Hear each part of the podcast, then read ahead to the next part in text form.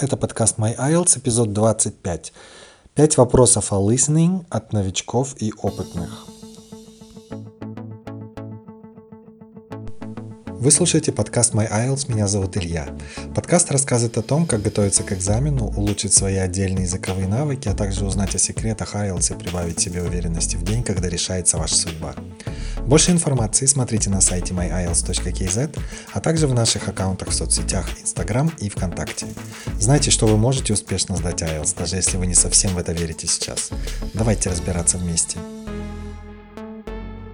Сегодня вы услышите ответы на 5 распространенных вопросов, которые задают как новички в IELTS, так и те, кто уже довольно долго готовится к этому экзамену, или, может быть, даже у кого-то был уже опыт сдачи реального теста. Большинство вопросов носят довольно практический характер, они обращают внимание на определенные детали, которые кандидат должен знать. Но есть пара вопросов, которые относятся к психологии, потому что определенная категория кандидатов все-таки боится сдавать IELTS listening может быть из-за того, что это первая секция в экзамене и присутствует естественный натуральный мандраж перед экзаменом как таковым. Либо другие говорят, что они не понимают беглую речь или боятся акцента австралийского или британского или американского и так далее. Но э, давайте по порядку посмотрим на все эти пять вопросов, и я постараюсь ответить довольно э, глубоко и развернуто на каждый из них. Начнем с IELTS Listening Answer Sheet. Частенько спрашивают, какими буквами нужно писать ответы в answer sheet. Маленькими, большими, печатными, прописными и так далее. Ну, в первую очередь, конечно, мы пишем все это английскими буквами, латиницей обязательно. Ни в коем случае не используем э, любой другой язык, только английский. И писать вы можете любыми буквами, будь то маленькие, будь то большие, будь то печатные или будь то прописные и так далее. Но здесь важно помнить вот о чем. Если у вас неразборчивый почерк, то пишите печатными буквами, потому что так экзаменатору будет легче прочесть то, что вы написали. Если у вас мелкий почерк, такое бывает тоже нередко, то пишите большими буквами. Сделайте над собой усилие, и вот именно answer sheet заполните довольно крупными буквами, чтобы они хорошо читались. А, есть другие люди, которые частенько довольно слабо давят на карандаш. Так и хочется сказать ему, посильнее дави на карандаш, потому что еле видно, что ты написал. И поэтому слова еле читаются. Э, этим людям советую сильнее давить на карандаш, не стесняться карандаша.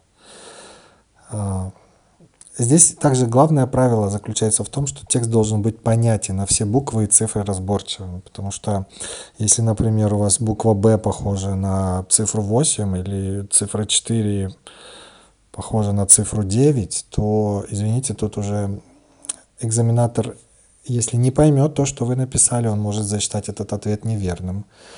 Поэтому мы в первую очередь ставим себя на место человека, кто будет все это читать, и насколько понятным будет ваш текст, который вы написали в answer sheet. Поэтому относитесь к этому очень ответственно, так как именно answer sheet будет проверять экзаменатор, а не, не ваш question booklet, где, например, он мог бы посмотреть, э, что у вас по, на, на этот вопрос отвечено. Возможно, в question booklet ваш ответ будет более разборчивым. Нет, такой ситуации не будет. Никого не интересует э, question booklet. Более того, э, в тестовом центре, как правило, они уничтожаются после экзамена, эти question booklets. Э, ну, это в целях безопасности, естественно, делается для того, чтобы не произошла утечка информации. Итак, это было, был вопрос про answer sheet. Какими буквами пишем? Пишем любыми удобными вам буквами. Главное правило, чтобы все это читалось хорошо. Следующий вопрос. Как справиться с Section 4, она же лекция? Перед тем, как я перейду к ответу на этот вопрос, хочу напомнить, что с января 2020 года понятие section в listening ушло, и оно заменено словом part. Поэтому listening сейчас состоит из четырех частей. Part 1, Part 2, Part 3, Part 4. И если вы видите, скажем, в старых учебниках Cambridge, ну, те, которые были изданы до конца 2019 года, слова sections listening, не переживайте, это был стандарт, который работал именно до конца 2019 года. Но начиная с 2020 это уже называется part. Ну, будем говорить по старинке, section 4, э, лекция, это монолог, где профессор рассказывает о чем-то э, в какой-либо сфере, и на самом деле многих пугает эта часть, возможно, из-за того, что это последняя часть в listening, и человек уже, что называется, выдохся и э, устал слушать, разболелась голова, вполне возможно, появился стресс на предыдущих секциях, где-то человек что-то не услышал, недопонял, недописал, пропустил и так далее. И тут, чтобы, что называется, в кавычках, добить его, дают лекцию и на довольно беглом английском – и это может немного обескуражить и пугать. Но на самом деле лекция в Section 4 не так сложна, потому что тут есть определенные лайфхаки, которые должны, должны вы знать, и я надеюсь, вас это успокоит. А, помните, что перед, послу, перед прослушиванием этой лекции вам обычно дают целую минуту для того, чтобы посмотреть сразу все 10 вопросов. Например, в первой секции, во второй и в третьей эти 10 вопросов делят обычно на куски и вы слушаете аудирование по порциями. В Section 4 такого нет. Тут вы уже будете слушать полностью всю лекцию без перерыва, и вы должны ответить на все 10 вопросов. Опять же, многих пугает сам факт того, что им дают время посмотреть на все 10 вопросов. Сразу первая мысль возникает у человека, блин, я не успею сейчас просмотреть все эти 10 вопросов. Не переживайте, за полную минуту, за 60 секунд все это реально посмотреть, тем более а, в Section 4, как правило, это будут Notes Completion, там нету multiple choice э, или что-то там, заполнить карту и так далее. Это, как правило, notes completion. Поэтому вам нужно просто быстренько пробежаться по всему тексту, обязательно подчеркивая ключевые слова что понимается под ключевыми словами. Ну, в первую очередь, это выделенные жирным шрифтом заголовки. Как правило, лекция разбивается на какие-то сектора, не знаю, сегменты, части, и они у вас в question booklet обязательно будут обозначены определенными заголовками. Обведите этот заголовок для того, чтобы поставить для себя самого, для своего мозга флажок, что вот это определенный сектор, затем после него идет еще один сектор, потом еще один сектор и так далее. А, под ключевыми словами также понимаются какие-либо названия, если это будут имена собственные, например, имена людей, ученых, раз это лекция, скорее всего, будут рассказывать про какие-то учения, про какие-то теории, про ученых каких-то и так далее. Подчеркните эти имена собственные. Либо это могут быть страны, города или еще что-то такое. А, если в этой лекции будет какая-либо классификация, то обратите внимание на это. Это нужно как-то тоже для себя выделить. А, обычные элементы классификации, они обозначают определенными такими небольшими кружочками. Ну, вместо нумерации 1, 2, 3 используют, э, по-английски это называется bullet points, э, маленькие кружочки. Обратите на них внимание. Ну и ключевыми словами так, также можно считать годы. Если указаны годы, обязательно их как-то подчеркните. Подчеркивая все эти вещи, вы для себя э, создаете какую-то определенную ментальную картинку того, чего ждать от этой лекции. И здесь вам прибавляется больше уверенности, потому что вы примерно представляете, что Окей, здесь сейчас лектор будет говорить об этом, это сектор 1. Затем в секторе 2 или во второй части он будет говорить о чем-то более специфичном, в третьей части о, о, о еще чем-то и так далее. Также в Section 4 в лекции, перед тем, как вы будете слушать, собственно, саму лекцию, когда вы подчеркиваете ключевые слова, вы также можете предположить определенные ответы. Ну, предположим, такая фраза. Becoming a team пропуск can help a person to learn teamwork skills. Ну, по после team, скорее всего, нужно вставить слово member. По, по идее, по смыслу это подходит. Потому что для того, чтобы освоить э, навыки работы в команде, вы должны быть членом команды, да, team member. Поэтому э, нередко именно в Section 4 вы определенные ответы можете сами уже примерно предположить, и, как правило, они окажутся верными. Это еще один пункт, который может добавить уверенности э, вам именно в этой части listening. Ну и еще одна такая вещь, еще одна хорошая новость для тех, кто боится Section 4. Она заключается в том, что говорящий, как правило, используют те же слова, которые вы видите перед собой в question booklet. Как правило, синонимы здесь не используются. Поэтому это значительно упрощает вашу задачу. Вы просто следите за тем, что говорит этот э, лектор, а говорит он именно по сценарию, который находится у вас перед глазами. Это также облегчает вашу задачу. Тут главное не потерять нить рассказа. Ну, для того, чтобы не терять нить э, рассказа, необходима практика. То есть вы должны от начала до конца прослушать эту лекцию. И не один раз, я, я не имею в виду прослушать одну и ту же лекцию 50 раз. Я имею в виду э, именно попрактиковаться, сделать упор своей практики на Section 4 из разных тестов. Э, это был второй вопрос про сложность или несложность, как мы поняли, Section 4 лекции. Следующий, третий вопрос. Он касается ответов и касается, опять же, answer sheet, отчасти где-то. Звучит так. Если в задании написано no more than three words, то все ответы будут не более трех слов. На самом деле нет. Могут быть ответы, которые состоят из одного, из двух или из трех слов.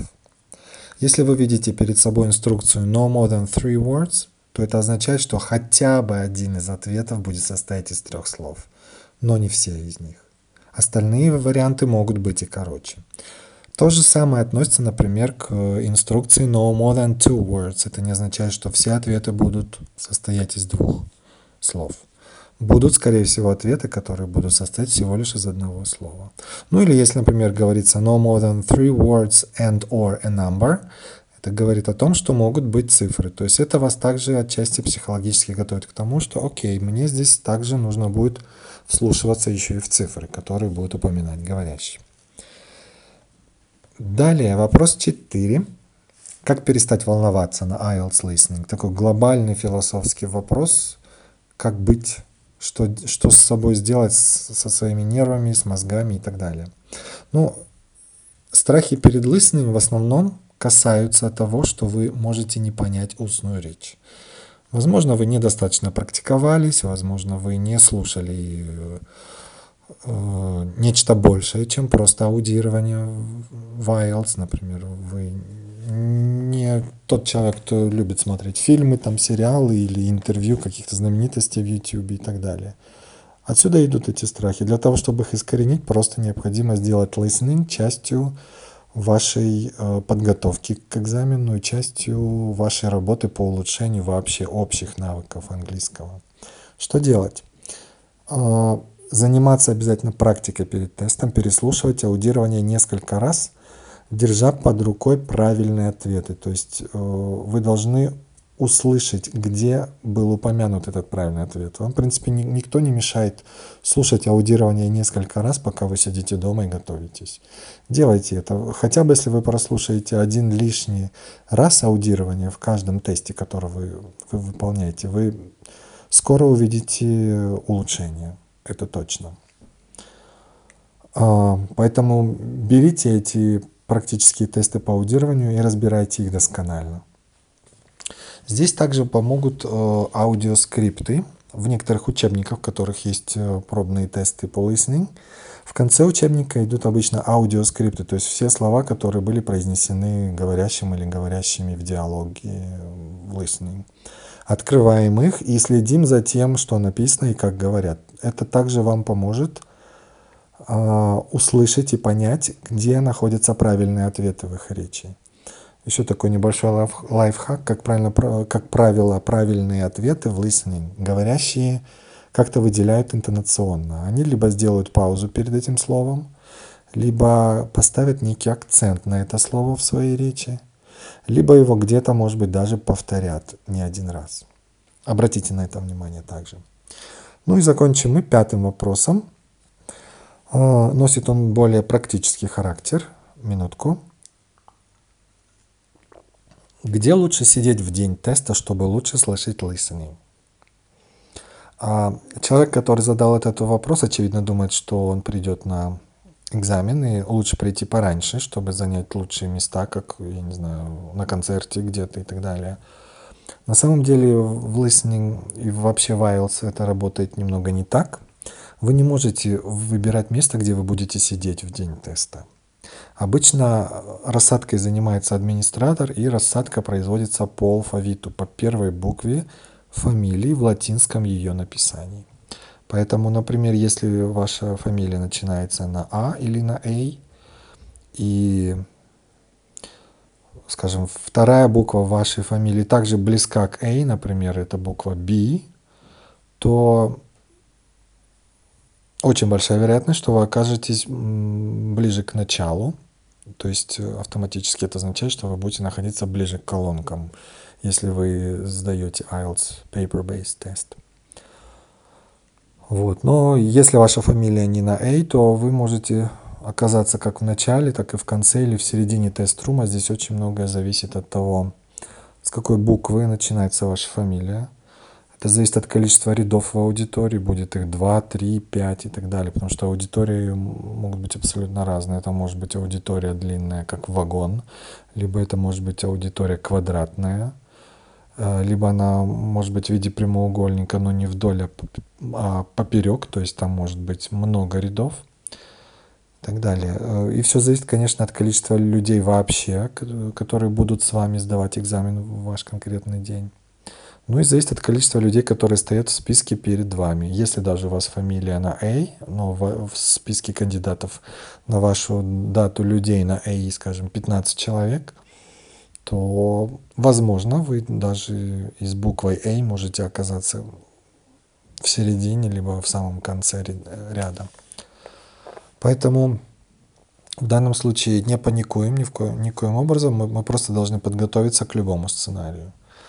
Рекомендую практиковаться в плане аудирования, находясь близко к колонкам, то есть, скажем, один тест вы можете проделать, находясь близко к колонкам, другой тест попробуйте проделать, находясь далеко от колонок. То есть, ну, как, как можно дальше от них отсесть, насколько позволяет, я не знаю, ваша комната, ваша квартира и так далее.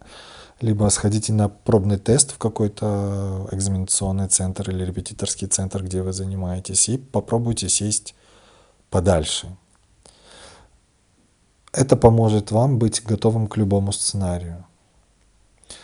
А, также советую обратиться в свой тестовый центр, где вы будете сдавать экзамен, и уточнить, будут, будут ли они выдавать вам наушники в день теста. Некоторые центры дают наушники для аудирования даже на IELTS Paper-Based тест, но не все центры это делают. Либо, чтобы не заморачиваться окончательно, вы можете просто зарегистрироваться на IELTS Computer Delivered Test. Там вы точно будете слушать аудирование в наушниках 100%, и вы сможете даже регулировать громкость. А посторонних шумов и эха не будет. Это самый лучший вариант именно в плане аудирования.